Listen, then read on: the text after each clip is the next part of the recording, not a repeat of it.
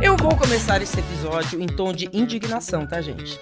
Como pode, ainda hoje, em 2023, depois de tantas lutas e conquistas por liberdade, a mulher solteira ou fora de um relacionamento fixo ainda ser vista por muita gente como infeliz, incompleta, solitária ou até mesmo fracassada? Felizmente, isso já foi muito pior no passado e vem mudando. Em uma pesquisa de um site de relacionamento, por exemplo, mais da metade das mulheres responderam que preferem nessa ordem, tá? viajar muito, crescer na carreira e comprar a casa própria do que encontrar um par ideal. Mas, por outro lado, infelizmente, para muita gente, a felicidade feminina ainda está ligada ao fato da mulher ter um homem ao seu lado, como se isso lhe conferisse mais valor como mulher. E aquelas que caem nessa armadilha, né, deste preconceito, acabam muitas vezes ficando em uma relação infeliz só para ter o status de casada ou de namorada. 18 anos atrás, duas psicólogas americanas, Bella De Paulo e Wendy Morris, criaram o termo singlismo, que vem da palavra inglesa single, para explicar esse sentimento anti-solteiros. Claro que os homens também sofrem essa discriminação, mas de maneira infinitamente menor do que as mulheres. Para trocar ideias e experiências estão comigo aqui hoje mulheres de diferentes gerações e em diferentes situações. A gente tem uma psicóloga especialista no assunto, uma solteira que sabe muito bem a diferença entre não estar presa a um relacionamento e estar sozinha, e uma atriz comediante que fala de relacionamentos com muito humor. Vamos lá. A psicóloga Daniela Faertes, especialista em terapia cognitiva e mudanças de comportamentos prejudiciais. Seja muito bem-vinda, Daniela. Obrigada, é um prazer.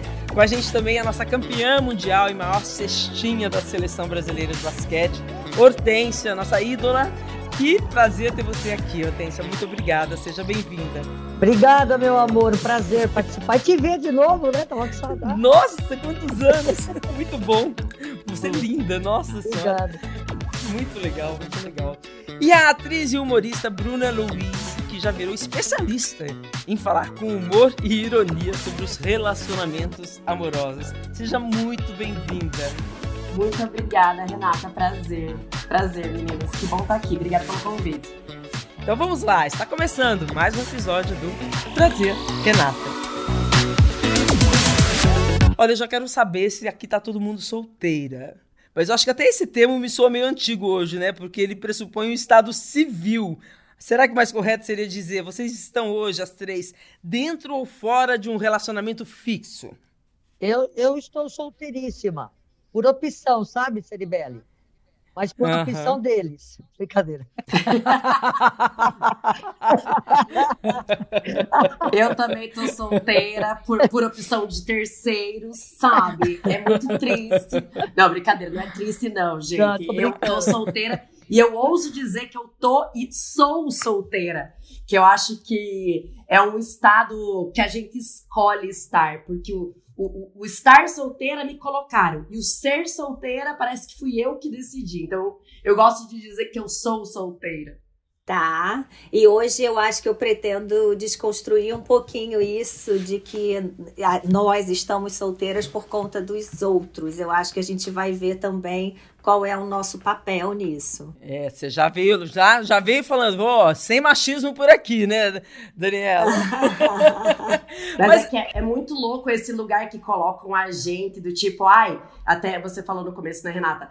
Do, da- do quanto a mulher solteira é vista como a que não foi escolhida, a que é largada às traças, a que não teve a sorte do macho incrível. Eu já fico com vontade de rir. É. De ser escolhida pelo macho. Não, é ridículo. Alecrimzinho dourado. É ridículo e merece todo esse deboche, mas olha só, você é de uma geração bem mais nova. Eu e a Hortência, que somos de gerações mais antigas aqui e do interior de São Paulo, a gente Aí é pesado. é ali É mais pesado. é mais Mas- pesado, porque a gente viveu isso mesmo, né? Isso dentro de casa, com amigos, é- a, a, a coisa vem mudando, mas imagina, alguém aqui, é, vamos, já que a gente tem mulheres de várias fases aqui, todas em algum momento sentiram o constrangimento é, de não estar num relacionamento? Eu acho que existe assim, existe fases na vida da gente, né? Nós duas, como somos um pouquinho mais de idade, é, a gente já passou por tudo, né? Então eu tive, eu fiz um planejamento da minha vida. Eu tive a, a, a minha fase da minha profissão, aí eu me casei, fiquei 10 anos casada, casada, tive meus filhos, me separei, foi maravilhoso a minha experiência como como casada, é, depois me divorciei, a experiência de ser mãe também foi maravilhosa. Agora, é, tudo bem, se eu tiver alguém do meu lado, maravilha. Se não tiver também, maravilha também. Eu não sofro porque eu não tenho. Eu estou sempre com alguém do meu lado, que fique bem claro, mas nunca num relacionamento assim sério, porque a minha porta está fechada. Se alguém tiver capacidade para abri-la, tudo bem, estou aqui. Não, ah, não sou... isso, isso isso a gente vai rever se não é você que tem que abrir uma frestinha também. Mas é muito legal isso que, que a Hortência falou, porque ela falou que foram fases. Então, é, vocês notaram que ela primeiro dedicou a carreira para depois ter um relacionamento. E é incrível como nós mulheres, a gente tem que fazer essa escolha.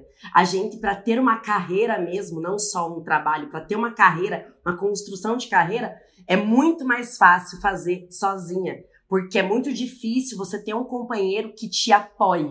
Eu sempre brinco com isso. Para eu ter uma, uma, uma, uma, companhia que me apoie, eu não preciso de um marido, eu preciso de uma esposa. Porque a mulher, a gente já é mais ensinada a apoiar a outra pessoa. E o homem é muito egoísta nesse sentido de carreira, né? Eu queria, gente, eu queria ter alguém que eu chegasse em casa e meu marido tivesse com a minha jantinha pronta, porque eu trabalhei o dia inteiro. Então, essa é a minha fase, que é a minha fase de carreira. Só que eu fico preocupada no sentido de, será que algum dia eu vou ter minha fase de relacionamento? Porque também workaholic, burnout e tal. Mas, mas você se sente com, com o singlismo, né? Esse, essa solteirice, ou, ou esse sentimento anti-solteiro te pega por ser uma mulher que não está em nenhum relacionamento? Não. Mas você percebe dentro da família, no seu círculo de amigos? Ah, meus, a minha família já desistiu de mim, sabia? Já entenderam. É. Fala, Daniela, porque esse preconceito existe, né? Tem uma questão, né, que nós, é, para a gente viver a nossa vida da melhor maneira possível, a gente precisa acreditar nas nossas verdades. Então, boa parte dessas pessoas que olham pejorativamente ou que acham acham coitada daquela mulher que não tem ninguém.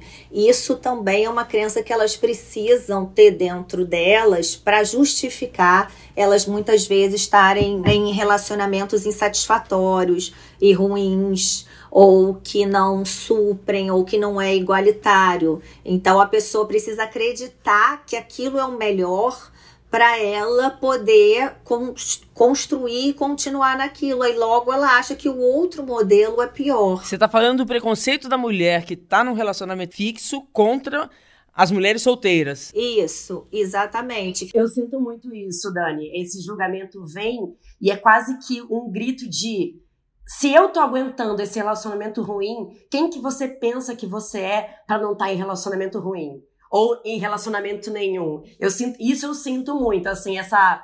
Mas eu não me importo. Eu, eu tenho mais. É, eu fico com mais pena dessa pessoa que tá é, me, me julgando e me criticando, porque eu percebo muito esse movimento do tipo. Quem você ousa é, ser que não tá presa num relacionamento triste, sabe? Sim. Uma mulher solteira incomoda muita gente? Sim. Não era, né, gente? Pra ser. Mas... Nossa, o sim da especialista foi forte. Uma coisa pra você, eu não tô nem aí. Pelo que as outras pessoas é, dizem ou falam, eu não, não estou nem aí, cara. Estou assim, é, eu estou vivendo minha vida, estou sendo feliz. Eu não estou me preocupando porque imagina quando eu jogava, o preconceito que existia, nós estamos falando de 40 anos atrás. Se eu fosse ligar porque as pessoas me xingavam, falavam que que, que jogar basquete era coisa de homem, eu não teria. Hoje estamos dando uma entrevista para vocês. Quer dizer, eu não estou nem aí porque as pessoas falam, eu estou vivendo a minha vida. É, mas você sabe que você começou a falar da tua trajetória, né? Você casou, você teve filhos, você fez sua carreira. E eu fui pensando aqui na minha, Hortência, porque eu também, olha, eu casei, tive um casamento de 11 anos, tive dois filhos, meus filhos estão com 33 anos, gêmeos, 32, vão fazer 33. É, depois me separei, casei de novo. Entre, casei não, entrei num relacionamento uh, de mais nove anos, né? Tudo longo. Aí, sim, eu cansei de dar o meu tempo, né? Para parceiros. E realmente não tenho interesse em me casar mais, porque eu acho que isso dá trabalho, tem que construir um relacionamento dá trabalho e eu acho que não é a fase da vida que eu quero, eu não quero dar mais tempo da minha vida para alguém. Mas aí chegam as pessoas e falam: "Nossa, você não é casada, você não casou mais, assim, como se eu nunca tivesse casado, é. como se eu não tivesse filho, como se eu já tivesse tido dois casamentos. É a mesma coisa, entendeu? É o presente que, que impera. Eu, eu ia falar o seguinte, que eu preciso ter alguém do meu lado, porque eu, eu vivo muito essa coisa do sexo também. Eu sou uma pessoa muito ativa, mas isso não significa que eu preciso ter alguém deitado na minha cama todos os dias que eu chego do meu trabalho, entendeu? Nossa, tô totalmente com você. Me faz muito mais falta sexo, né, do que companhia. horrível. Não sei se é horrível, enfim. Falei. É porque as pessoas criaram, na verdade, a gente acaba seguindo um padrão de relacionamento e daí tudo que foge desse padrão de relacionamento, que é, é, a monogamia, que é esse relacionamento exclusivo, que é essa, essa quantidade de obrigações que um casal tem que ter, satisfação, ciúme e tal. Toda vez que você tem um relacionamento, porque por mais leve e desapegado que seja, é um relacionamento. É, toda vez que foge desse padrão, as pessoas enlouquecem, né? Principalmente as pessoas que estão dentro desse relacionamento padrão. E quando a gente consegue se satisfazer com uma pessoa que tá ali do teu lado, mas que tá livre, com um relacionamento ou uma coisa aberta, uma coisa que é quase uma amizade com o sexo, assim, que eu acho que é incrível, inclusive, porque uma amizade é uma coisa tão, tão maravilhosa. Se você tem essa confiança, essa parceria, e se você transa, eu, pra mim, já tá bom. Olha, amor, vem aqui na minha casa, me faz um serviço, me traz uma pizza e vá-se embora. Não precisa nem dormir aqui. Tem uma questão das, das mulheres bem resolvidas também com as próprias carreiras e que sentem prazer e motivação em várias outras áreas da vida, que qualquer coisa, às vezes a vida está organizada, a pessoa tem amigos, tem amparo familiar, tem um trabalho que adora, e aí fica mais difícil de uma pessoa entrar também, porque pode ser que essa pessoa atrapalhe essa conjunção também que está que tá organizada. Agora, Daniela, eu fiz uma pergunta, você começou a responder, a gente acabou te atropelando, eu queria ouvir a voz da especialista. Uma mulher solteira incomoda muita gente? Você respondeu sim. E eu pergunto, por quê? Sim, incomoda muita gente porque por isso, né, pela essa primeira premissa de que as pessoas que estão em relacionamentos, elas precisam acreditar que aquilo é o melhor para a vida delas, para elas se manterem. Existe uma coisa do feminino, muitas vezes achar que a mulher solteira é uma ameaça, de alguma forma. Ai, gente, isso não ficou lá na década de 70, não? Pois é, gente. Nossa, parece que a mulher solteira, ela tá assim, tá pronta pra dar um golpe, sabe? É, pra, é. Pra o homem casado. Várias mulheres correndo atrás de um objeto fálico. Vocês não têm vontade de olhar pra mulher que tá com ciúme e falar: o que, que eu quero que esse teu, que é, teu é, exatamente. Esse pedaço murcho. Exatamente. Mas a gente tem que pensar que agora, se a gente tá falando de mulheres de 40, 50, 60, tem um gap também em relação ao machismo, em que é quase como se o ideal fôssemos que nós é, nos relacionássemos com as gerações que a gente criou. Eu tenho filho, né? Vocês é, têm, têm filhos, então fica essa discrepância também, porque a gente está nesse movimento né, do, do feminismo, de querer é, dividir as tarefas, de querer cuidado também, essas coisas todas, só que quem está conseguindo fazer isso agora são os homens de 20 e 30 os 40, 50, 60 ainda viveram naquele machismo. Então fica essa, essa, esse gap muito muito complexo, porque se nós formos a, a, as mulheres que lutamos por isso e criamos os nossos filhos de formas diferentes, de forma diferente, é porque a gente acredita nisso e a gente quer se relacionar também com isso. Só que aí fica um gap de 30 anos. Nossa, ou seja, homem bacana, Hortência, só na próxima encarna... reencarnação. Eu vou dizer uma coisa para vocês. Eu acho que cada um tem que ter o seu tipo de relacionamento. Vocês imaginem, em 1989, quando eu casei, eu fui casada há 10 anos e eu nunca morei com meu marido. Pô, estou falando de 1989. Ai, mas você não mora junto? Eu tô cagando porque os outros estão tá pensando. O meu estilo de casamento e do meu ex-marido, que era o rei da noite, eu era a rainha do dia, entendeu?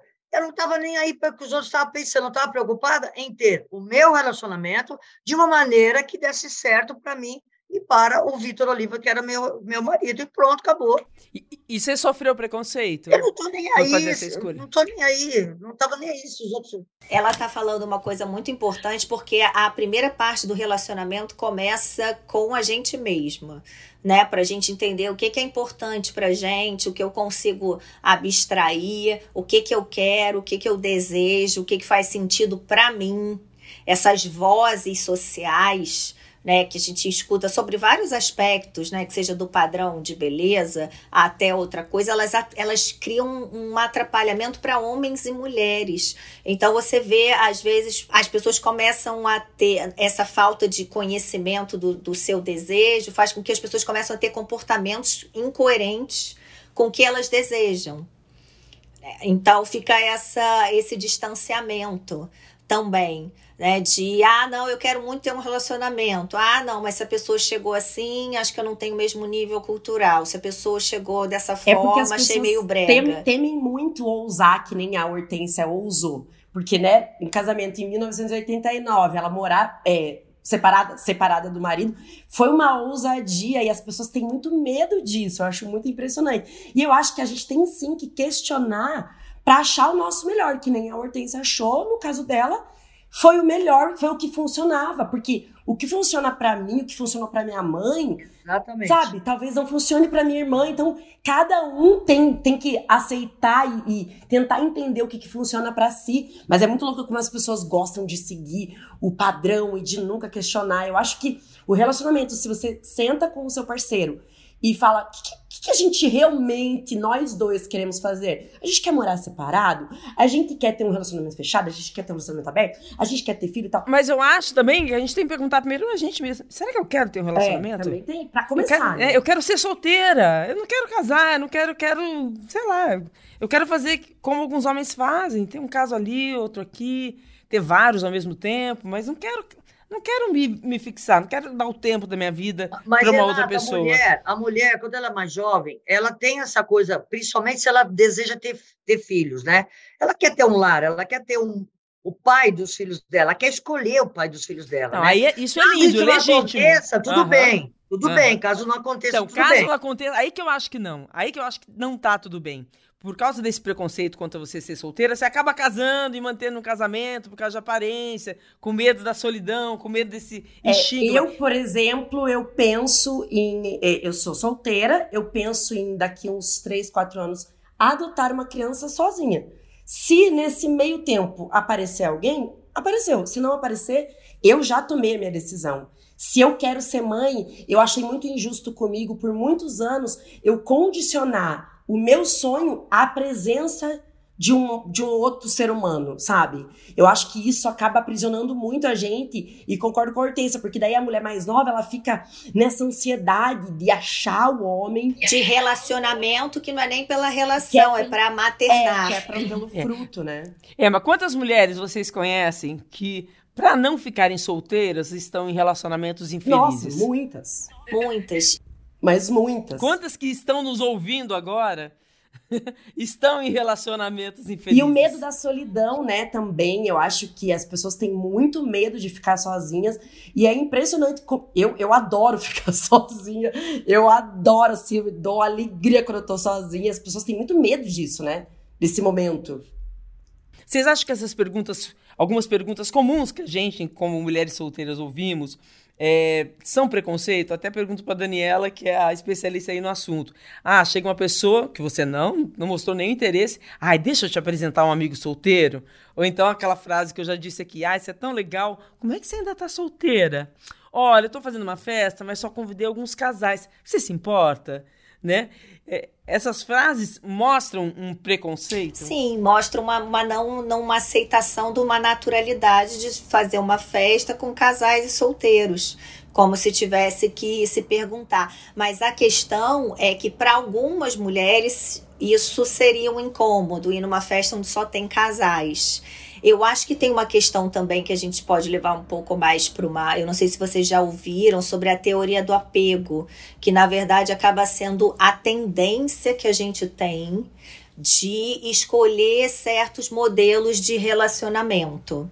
E eu acho que até vocês três, né, já falaram de algumas coisas que podem podem remeter a isso. Por isso que é, é o sobre olhar para dentro, né? A gente acredita que nós temos modelos de apego com certas tendências. A gente tem um modelo de apego mais evitativo, que são daquelas pessoas que não fazem muita questão de se relacionar que é, é, tem, enxergam às vezes proximidade, intimidade como falta de falta de liberdade. A gente tem o um modelo de apego inseguro, que são as pessoas que necessitam de um relacionamento. Então elas já entram naqueles primeiros, estou falando de primeiros encontros, já entram naqueles primeiros encontros menos na, na no modelo de vou me divertir, mas na preocupação se aquele relacionamento vai dar certo ou não. É, e o modelo de apego seguro, que tende a ser mais saudável, vai para o encontro para se divertir, se acontecer, aconteceu. Nossa, então é evitativo, inseguro e o mais saudável, que é tudo bem, se der que certo. É o seguro. De, se der certo, ok, se não der certo, também ok. Isso, isso. Sem gerar expectativas e sem se frustrar. E sem se frustrar. Se as expectativas não forem. Ok. Hortência. e, e Bruna, vocês são do tipo evitativo, inseguro ou, ou saudável? Eu acho que a doutora devia falar mais alguma coisa, que acho que é, muitas mulheres se relacionam por carência. Também. Isso, essas são do apego inseguro, porque tem uma necessidade de. Ah, eu acho que eu sou evitativo. Eu não evito, não. Eu sou tipo Zeca Pagodinho. Deixa a vida me levar, cara. Se aparecer na frente, eu pego. Se não aparecer também, tá tudo Ai, você é certo. é saudável! Uhul. Eu 100% evitativa. Ai. Não, então, aí você tende a ter um apego mais seguro e elas, elas evitativas, né? Eu também tenho uma tendência evitativa. Eu sou evitativo, é. Então, como é que a gente. Agora, bom, agora eu tô preocupada, que o evitativo parece que não é saudável. Você também, né, Bruna? Pois é, pois é, Renata, eu tava achando o máximo até o seu conversar. Olha, é por isso que não dá pra fazer terapia. A gente descobre coisas ruins a nosso respeito. Não, o que que acontece? É só uma tendência que a gente fica consciente sobre ela e a gente começa, a gente tem uma, um, um olhar aumentado para os defeitos. Olha, o evitativo, você tá falando de uma maneira muito bonita, como uma psicóloga diria, mas na verdade o evitativo, eu acho que é medo de cair em cilada de novo. Esse é o inseguro. Tem o inseguro evitativo. É, medo de cair na presepada. E o outro, viu? Nossa senhora, aí piorou, só piora pra gente, Bruna. pois é. Eu posso mudar minha escolha? Eu vou com a Hortência.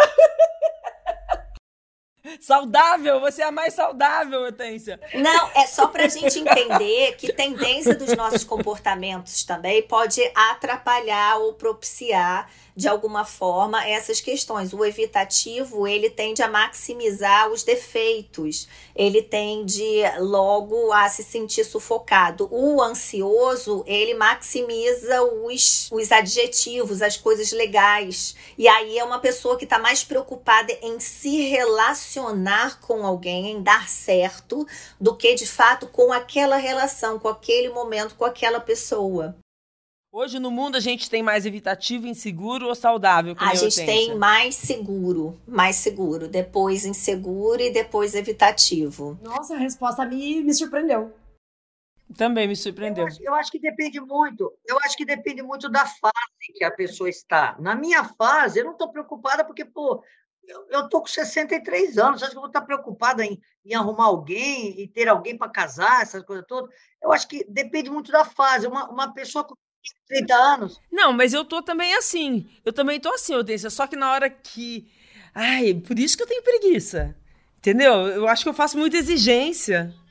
Ai, nossa, eu acho que eu nem deixo chegar perto. É porque também não bateu paixão, né, Renata? Não, não, a gente fica mais exigente, né? A gente fica mais exigente. Então... Fica, fica mais exigente, mas a questão de bater a paixão também é algo que com uma vida e, e, e, vai ficando mais difícil de bater uma paixão, é. as borboletas no estômago, quando não quando não se tem Exatamente. 20 anos e que se mora na casa dos pais.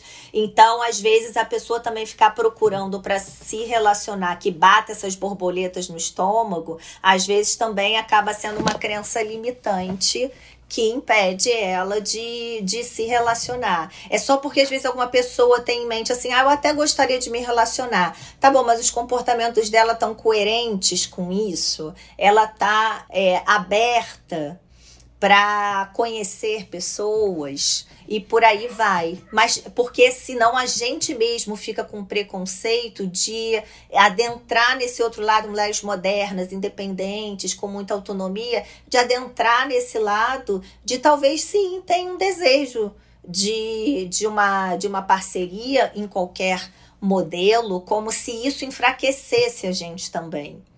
É, isso não enfraquece. Ah, eu sinto isso. É, é, eu, eu, também. eu claramente, Renato, sou evitativa e eu sei até eu o, também. o motivo, assim. É, eu sempre, quando. Não, gente, o macho falou, hum, torto já, vai-te embora. eu, eu, eu, eu, aumento muito os defeitos, mas no fundo eu sei o que, que é isso. No fundo, eu tenho um medo muito grande de entrar num relacionamento e essa pessoa atrapalhar o meu trabalho. Eu não tenho medo de me magoar, eu não tenho medo da pessoa me trair, eu não tenho medo de se abandonar, eu tenho medo de nada disso, eu caguei. O meu medo.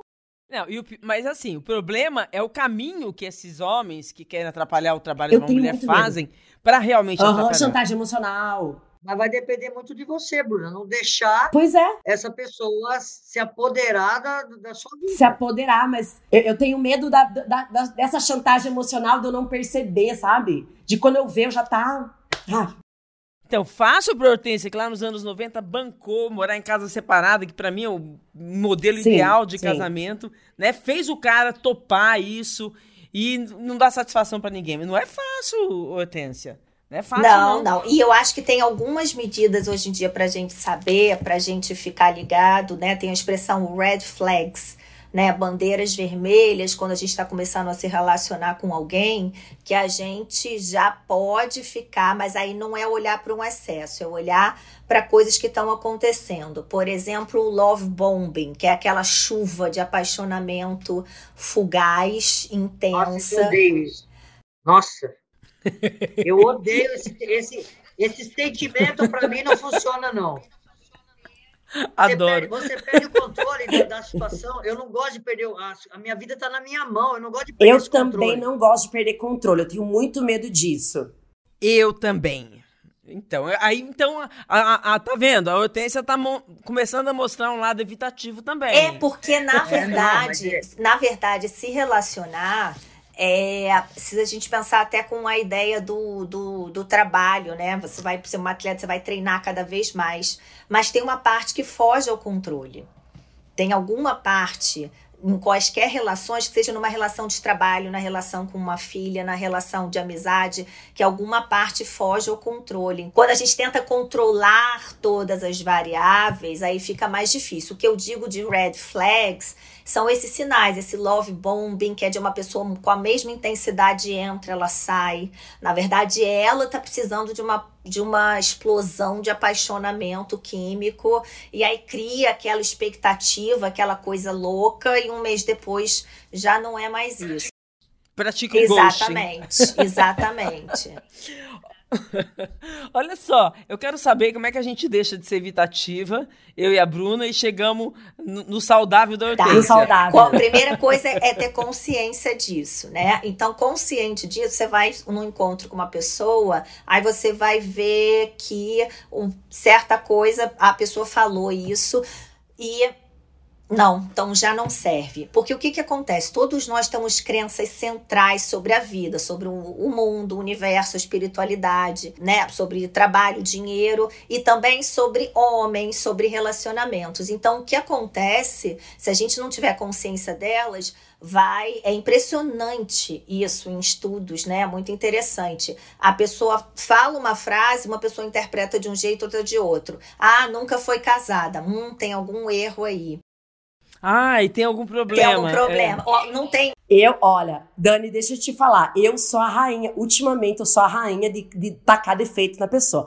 Olha o meu último encontro, gente. Conheci um menino Começamos a sair, chamei para jantar aqui em casa, nunca dou tanta atenção para macho que o macho me irrita. Geralmente uso macho que nem cadeira, sento e vou embora. Mas falei, preciso começar a me relacionar. Aí chamei o macho pra, jantar aqui em casa, pipipipopopó. Ele me perguntou da minha família, comecei a contar, gente. Mas sabe quando você se empolga? Contei defeito da minha família, abandono paterno, Ai. treta com as minhas irmãs, ex-marido drogado das minhas primas. Olha, gente, eu fui a doida, tá? A doida. Aí eu, aí eu, muito bonitinho, assim, depois de duas horas falando que não adoro, parecia o Galvão Bueno. Falei, e você? Me conta um pouco da tua família. Ele falou, ai, Bruno, eu tô até sem jeito de falar, porque é a minha família. Falei, não, pode falar, é pesado? Teu pai tá na cadeia? Pode falar, eu aguento, pode falar. Eu vamos visitar o sogrinho lá, entendeu? Ele falou, não, a minha família é perfeita. Meu pai é apaixonado pela minha mãe e eles não têm problema nenhum em demonstrar amor pra gente. Nossa, fiquei ofendida, sabe? Falei, eu não quero assim. Com uma família perfeita, não tem um, um, um trauma de infância. Eu, eu, tenho, eu tenho um conselho para dar para Renata tá. e para você, Bruna. Né? Como não ser tão evitativa. Vamos sair junto nós três? Você vai ver o que, que é. O que, que é sair numa boa, se divertir, dar risada com os amigos. E se pintar, pintou. Se não pintar também, tá tudo certo. É isso, deixa a vida levar a gente. Bora, Hortência, bora. Vamos bora. levar com mais leveza, né? É, cara. Com, é mais leveza. É isso que as pessoas com apego inseguro, às vezes, elas já vão meio pesadas, porque elas já têm essa pressão. Você acha que a Bruna foi pesada? Contar a história Nossa, você abriu totalmente o livro da família dela. O primeiro encontro. Gente, eu fui completamente doida. Eu fui completamente doida. Depois que eu me peguei há um tempão falando, eu falei, por que, que eu tô tratando esse menino como se ele fosse meu terapeuta? Gente, eu fui. Sabe o estereótipo da mulher doida que a gente luta contra? Eu afirmei o estereótipo. Peço perdão pro meu gênero. Uma coisa é a gente ser a gente natural, verdadeira, mas daí, né, uma sessão de terapia Doideira, no encontro. Doida, você fazer uma sessão de terapia com o seu namorado, tudo bem, mas é o, o primeiro encontro, meu. Pelo amor. Pro boyzinho. Mas, mas, ó, eu vou falar uma coisa pra vocês. Eu, eu, eu tenho muito texto de stand-up falando de encontro que deu errado porque o homem fez alguma besteira. Esse encontro eu assumo. A doida fui eu. Eu fui doida de verdade. Agora, você conta muitas coisas pessoais nos seus stand-ups, né? Conto, conto. Muito rolê que deu errado. Muito, muito. O que afasta muitos homens, tá? Porque eu claro não tenho. Que sim. Imagina, eu fico imaginando um homem ouvindo essa conversa agora. Aí Hortência fala: Eu? Eu tenho que estar no controle. Eu? Dane-se. Eu não me importo. Aí vem você e fala assim: Olha, eu conto todas essas histórias sobre os, os, os caras. Eles fogem. Eu prefiro que eles fujam logo no começo, porque eu não gosto de homem fraco, sabe? Eu gosto de homem bacana, homem eu não se importa que a sua mulher apareça, que, sabe, que tenha personalidade. Eu, eu já elimino já no começo pela minha personalidade. Eu não gosto de homem, de homem frouxo. Eu também prefiro. É já se assusta logo de cara e já vaza, para que daqui um mês ficar se peidando. É, é isso, também acho. Eu gosto de homem atrevido, doutora. Eu gosto de homem atrevido. É, mas é, é um pouquinho diferente assustar logo de, do, do início versus ser um homem fraco. né? O homem pode ser um homem forte. É, aquele, eu ouvi isso. Tem, um cara que, que tem é, um cronista, jornalista, eu morri de rir. É, chama Tempo Feio, o Instagram dele. Ele escreveu assim, algo assim, tá? Não vou lembrar agora. Que ele adora uma safadeza misturada com uma inteligência. Eu vou lá e fico. Maravilhoso. aquela pergunta, sabe, que as próprias mulheres fazem para nós mesmas, elas falam assim: ai, você dá no primeiro encontro? Ai, eu falei, não sei, gente, se eu tiver tesão, eu dou, eu não estou nem aí. sabe? É, Ai, se você der no primeiro encontro, o cara já vai. Meu, Nossa, isso é uma besteira que já inventaram, gente. A gente tem que dar quando a gente tá com vontade de dar. Tá com vontade de dar, dá. Não tá com vontade, não dá. É isso. isso, isso é medo de ficar solteira, será? É, mas isso é machismo, gente. É você claro, formar é. uma personalidade que é o que você acha que vai agradar o homem. Não, mas olha só, eu vou dar, vou dar uma boa notícia. A verdade é que os homens hoje também, eles estão fazendo muita terapia e estão tentando modificar alguma coisa. Não é nem porque eles achem que é certo, mas para eles também conseguirem conquistar mulheres ah, legais. Ótimo. Então tá acontecendo esse esse movimento, sim, né? Você vê, você vê que na terapia é muito interessante a pessoa você vê que ela não acha que aquilo é o certo, nem que aquilo que ela concorda muito, mas ela topa fazer porque ela quer é, conquistar uma mulher legal e, e dando continuidade a essa conquista, aquilo se sustenta. Esse é um erro. Isso é um erro. A gente tem que ser a gente tem que você vai sair no primeiro dia, não sai, isso depende muito de você. Você não tem que fazer porque o cara Exatamente. quer ou porque a sua amiga diz que você é ultrapassada, é porque você está afim, entendeu? Se não, não faça, não faça. Tá, você diz em relação a sexo, a né? A tudo. Em relação a sexo. A tudo. Você, você vai... Ó, é, por exemplo, eu casei com um cara que era o rei da noite, né? Badalado, todo mundo, nossa, todo mundo paquerava ele e tal. Aí todo mundo falava assim, nossa, mas agora você. Agora a Hortência acabou a carreira dela, porque vai ficar embalada, vai ficar em festa, noitada, clube privê, que ele tinha o melhor clube privê do Brasil, não sei o quê. Cara, depois que eu me casei, eu fui campeã pan-americana, campeã mundial e vice-olímpica. Por quê? Porque eu seguia com a minha vida. E ele seguiu com a vida dele. Entendeu? Então, assim, é, muita... Porque necessariamente as pessoas acharam que quem tem que acompanhar o homem é a mulher. Então, se ele é o dono da noite e a Hortência é atleta, a carreira dela vai é. acabar. Em nenhum momento acharam que as baladas dele iam fechar porque ele ia te acompanhar. Porque afinal, ele é o homem. Isso é machismo é. estrutural. É, por... Ainda bem que você não, Isso. não, não seguiu. Mas tem pessoas que, que conseguem dividir principalmente porque vai se chegando à conclusão também que as mulheres é, é, legais, às vezes elas querem ter a própria vida, a própria independência. E aquele padrão inseguro que antigamente era até mais. Ah, a pessoa não trabalha, a pessoa quer viver para a família. O que era atraente há alguns anos atrás, hoje em dia já não é tanto. Mas tem um item, mas tem um item agora, doutora, que acrescentou, porque na nossa época não existia, que são as redes sociais, entendeu? E isso hoje está terminando. Casamento, relacionamento, as pessoas. Está muito fácil. Está muito fácil, né? Hoje, você conhecer as pessoas. Antes, ninguém conseguia chegar até a mim. Hoje chega através do, do, das minhas redes sociais, entendeu? Então, tá muito. A distribuição está muito, tá muito fácil. É, eu ia entrar nesse assunto. Tanto as redes sociais mudaram o flerte, né? Quanto os aplicativos de encontro. É, as redes sociais, esses aplicativos de encontro, eles mais libertam ou mais reforçam a discriminação contra os solteiros? Ou nenhuma coisa nem outra? Qual foi o impacto delas nesse preconceito contra as pessoas solteiras? Tá, na verdade, ela cria uma ilusão de que você pode continuar pesquisando e procurando pessoas, achando meio que o par perfeito. E aí isso faz né, com que as pessoas, por exemplo, mais evitativas, ah, não gostei disso aqui, mas tem outras 50 ali que eu posso conhecer. Mas pra, por outro lado, para outras pessoas, por exemplo, que não têm muita sociabilidade, não gostam de sair à noite, acabaram encontrando ali uma forma de conhecer pessoas. Então, por isso que você vai ver é, esses casos de, de, redes sociais ou redes de relacionamento, que a pessoa tá há anos saindo com uma pessoa atrás da outra, e outras se casaram, e outras namoraram.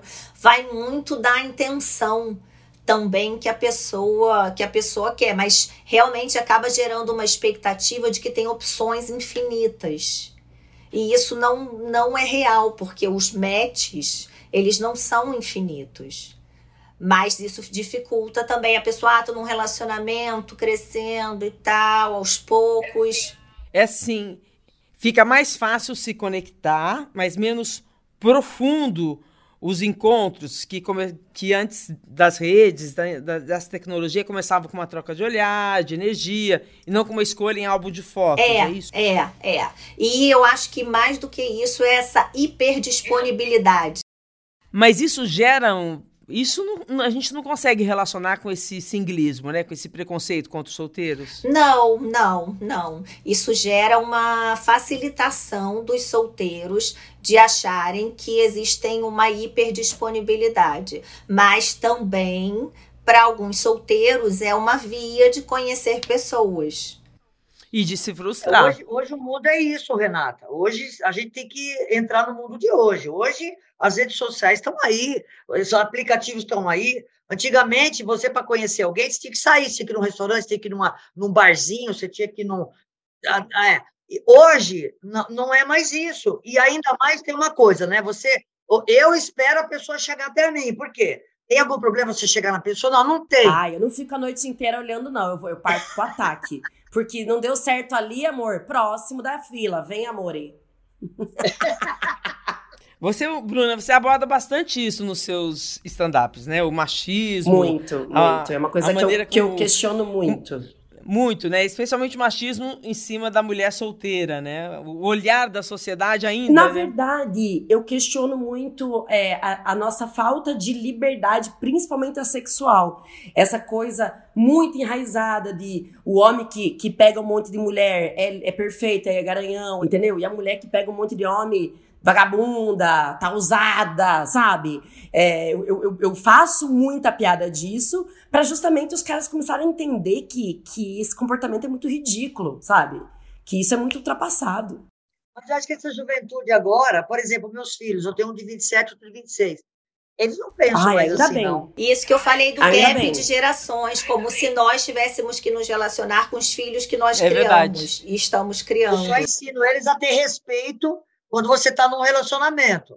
Está num relacionamento, tem que ter respeito. Agora, essa coisa de, é, de achar. Mas mulher... eu acho, Hortência, que é, o fato de eles serem seus filhos fez uma grande diferença.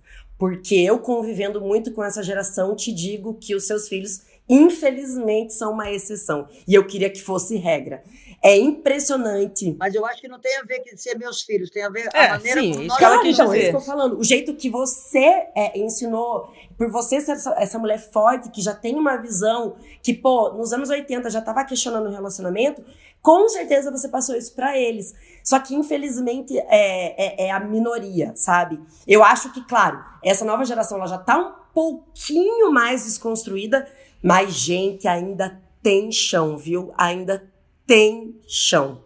Infelizmente. É. é, agora, Daniela, tá muito difícil. A conclusão de toda essa conversa é que tá difícil mesmo dar match, é, ter, uma, ter uma conexão, né? Os encontros estão muito mais difíceis mesmo, ou é uma impressão que a gente tem? Porque tudo isso está mais disponível, né? A gente tem redes sociais, a gente tem é, aplicativos de encontro, a gente tem mais liberdade feminina.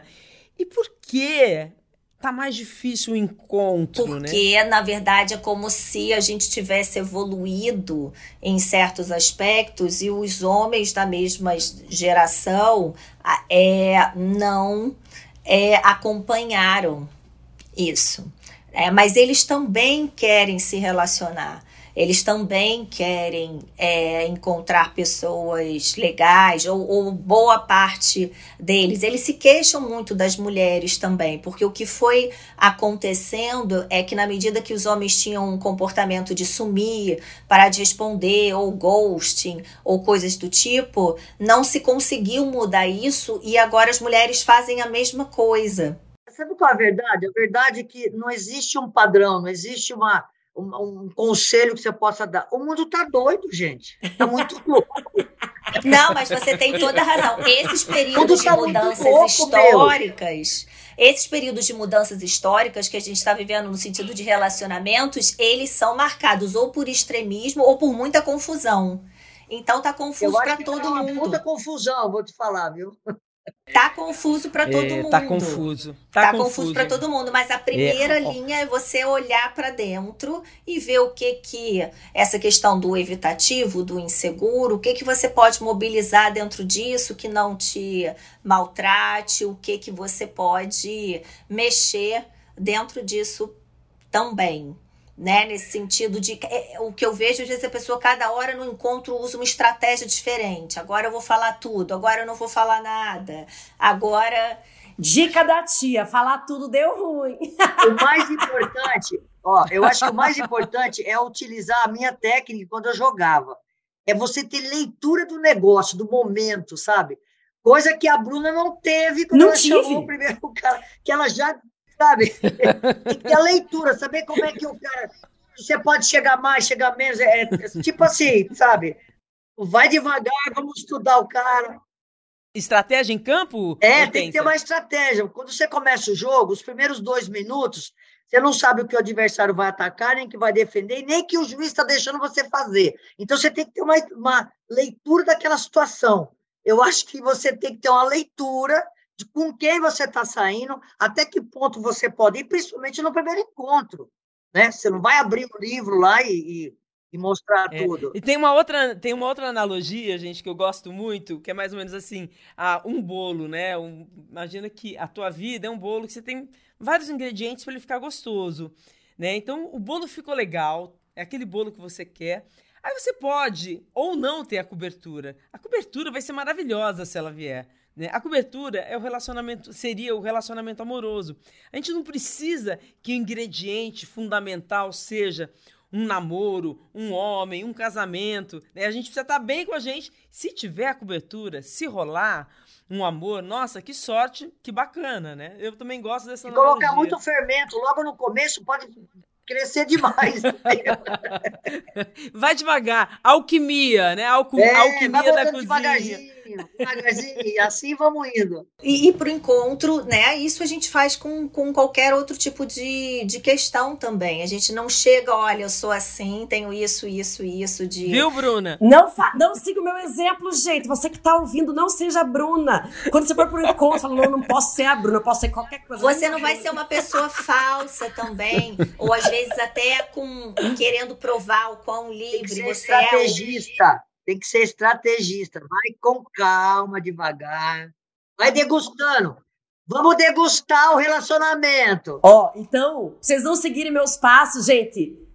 Não bebam tanto que nem eu bebi nesse dia. Isso é uma dica que vale ouro. Menina, era duas garrafas de vinho, o menino não tomou nada e eu dali no é, vinho. É, outra coisa interessante também aí já sobre relacionamentos é que para além desse fogo da paixão, que a gente já viu que é uma coisa que é mais da juventude, é que a, os opostos se atraem, mas na convivência, rotinas um pouco mais parecidas, valores parecidos, isso conecta mais. Isso. Porque senão você acaba pegou, pegando uma pessoa que é super individual, gosta mais de ficar em casal ou ir no cinema, com uma pessoa que é super grupal e só quer ir para churrasco com cerveja.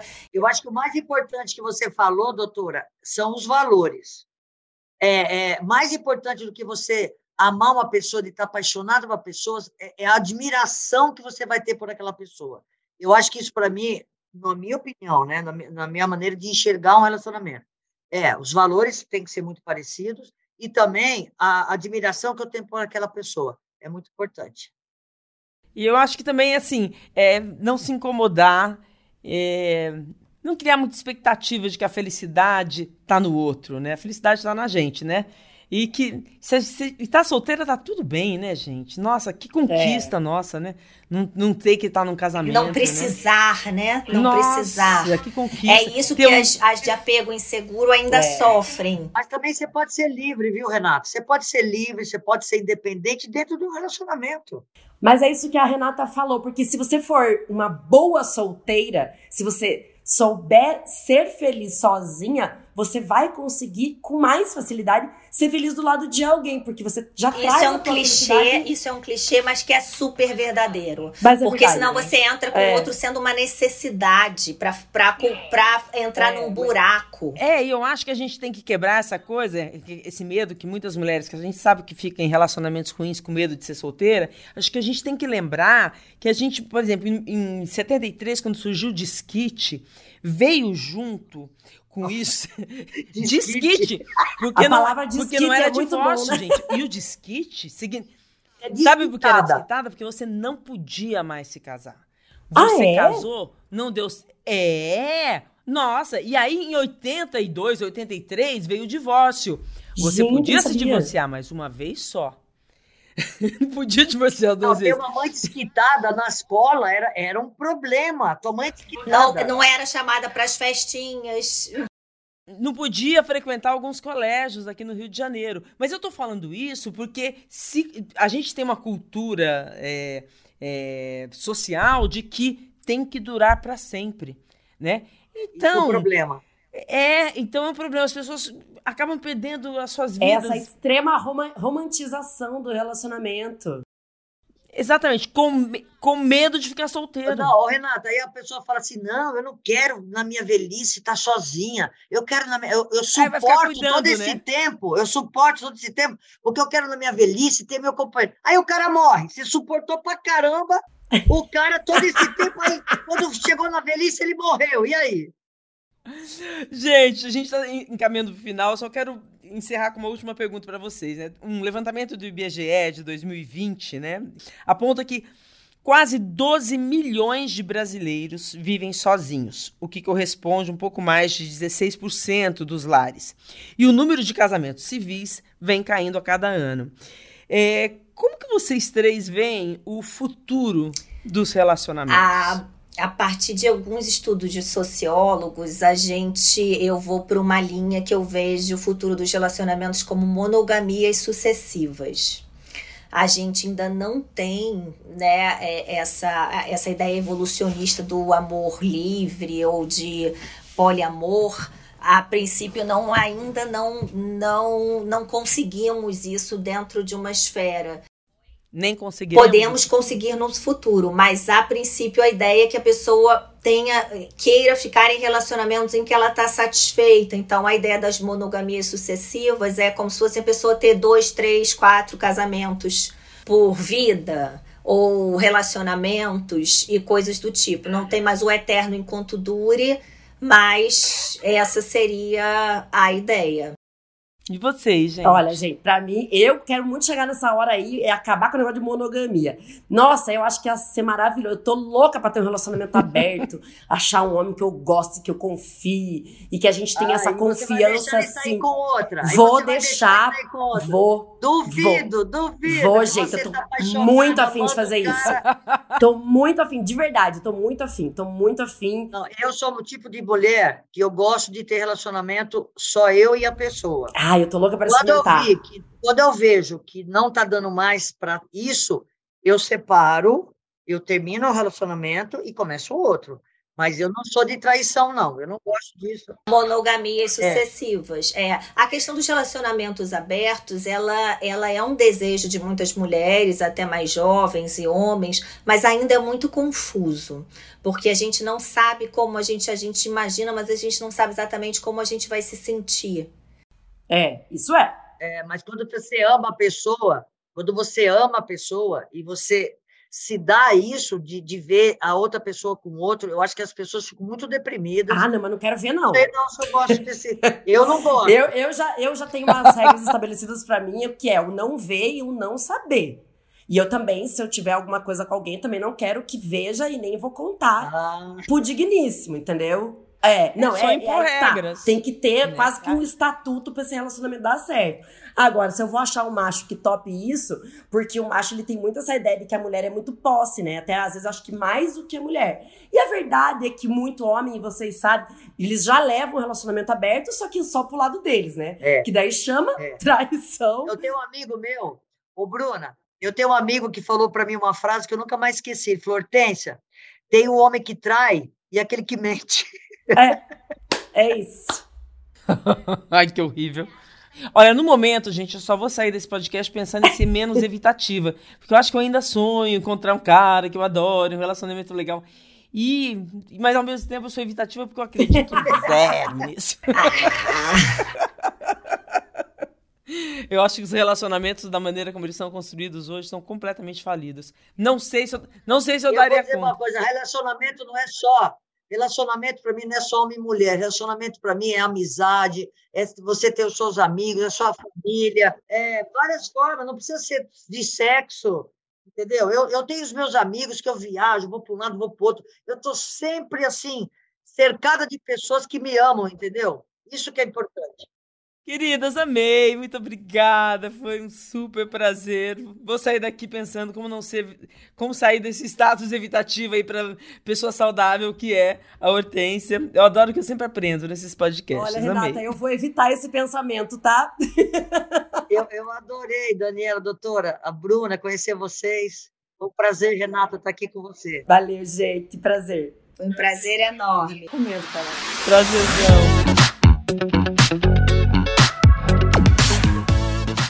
Lembrando, a produção deste episódio é de Isadora Neumann, a edição de Gerson Pita, divulgação Nayara Fernandes e coordenação Perla Rodrigues. Você acessa os nossos episódios em todas as plataformas digitais e também no g1.com.br.